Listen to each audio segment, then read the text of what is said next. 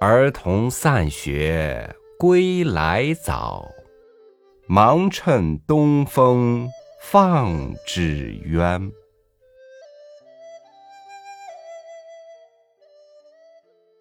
这是清代诗人高鼎《村居》里描写的儿童喜放风筝的情景。鲁迅先生生活在一个动荡不安、军阀四起的乱世，借着风筝。他又对残酷的现实进行了怎样的思考和隐喻呢？今天和您分享鲁迅的文章《风筝》。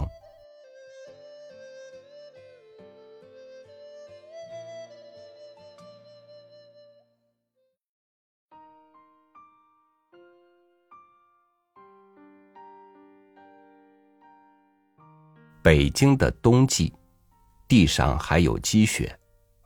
灰黑色的秃树枝桠插于晴朗的天空中，而远处有一二风筝浮动，在我是一种惊异和悲哀。故乡的风筝时节是春二月，倘听到沙沙的风轮声，仰头便能看见一个淡墨色的蟹风筝或嫩蓝色的蜈蚣风筝。还有寂寞的瓦片风筝，没有风轮，又放得很低，凌厉的显出憔悴可怜的模样。但此时地上的杨柳已经发芽，早的山桃也多吐蕾，和孩子们的天上的点缀相照应，打成一片春日的温和。我现在在哪里呢？四面。都还是严冬的肃杀，而久经诀别的故乡的久经逝去的春天，却就在这天空中荡漾了。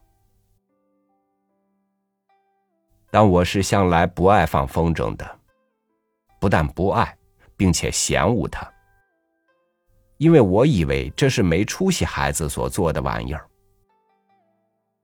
和我相反的是我的小兄弟。他那时大概十岁内外吧，多病，瘦得不堪，然而最喜欢放风筝，自己买不起，我又不许放，他只得张着小嘴儿呆着看空中出神，有时竟至于小半日。远处的蟹风筝突然落下来了，他惊呼，两个瓦片风筝的缠绕解开了。他高兴的跳跃。他的这些，在我看来都是笑柄，可比的。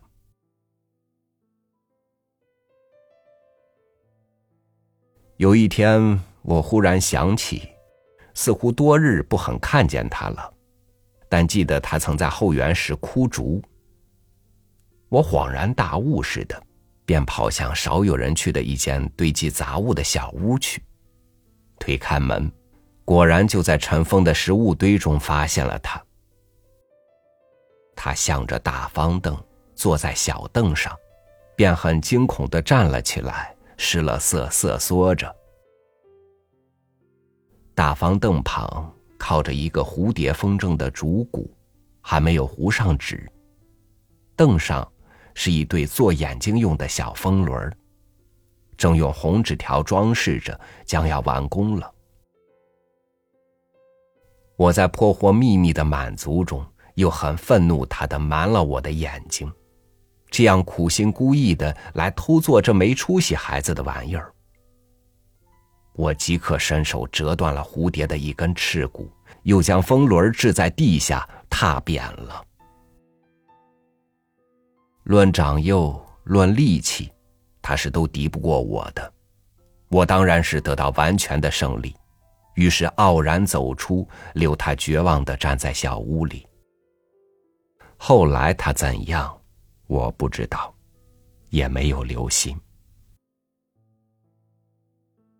然而我的惩罚终于轮到了，在我们离别的很久之后，我已经是中年。我不幸偶尔看到了一本外国的讲论儿童的书，才知道游戏是儿童最正当的行为，玩具是儿童的天使。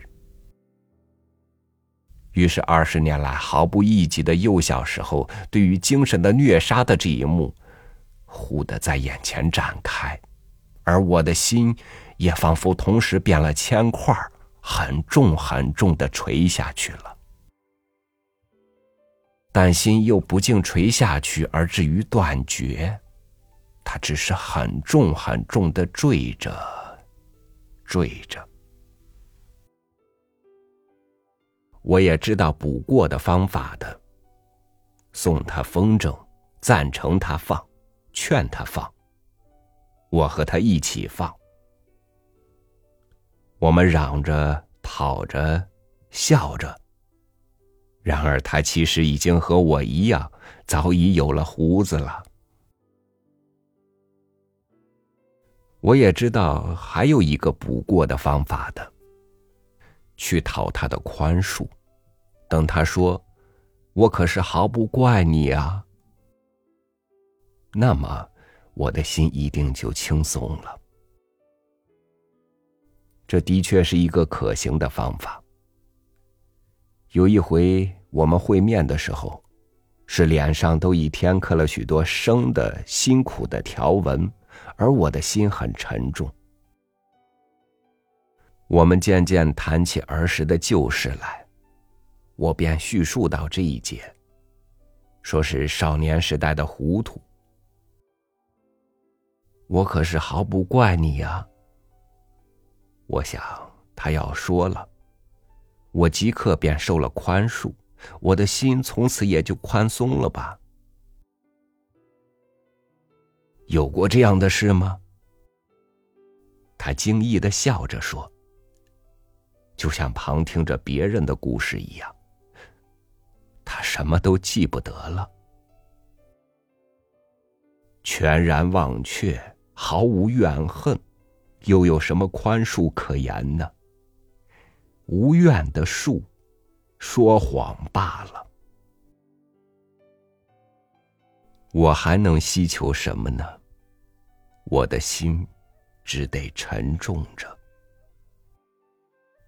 现在，故乡的春天又在这异地的空中了，寄给我久经逝去的儿时的回忆，而一并也带着无可把握的悲哀。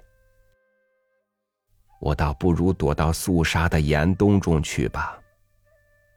但是，四面又明明是严冬，正给我非常的寒威和冷气。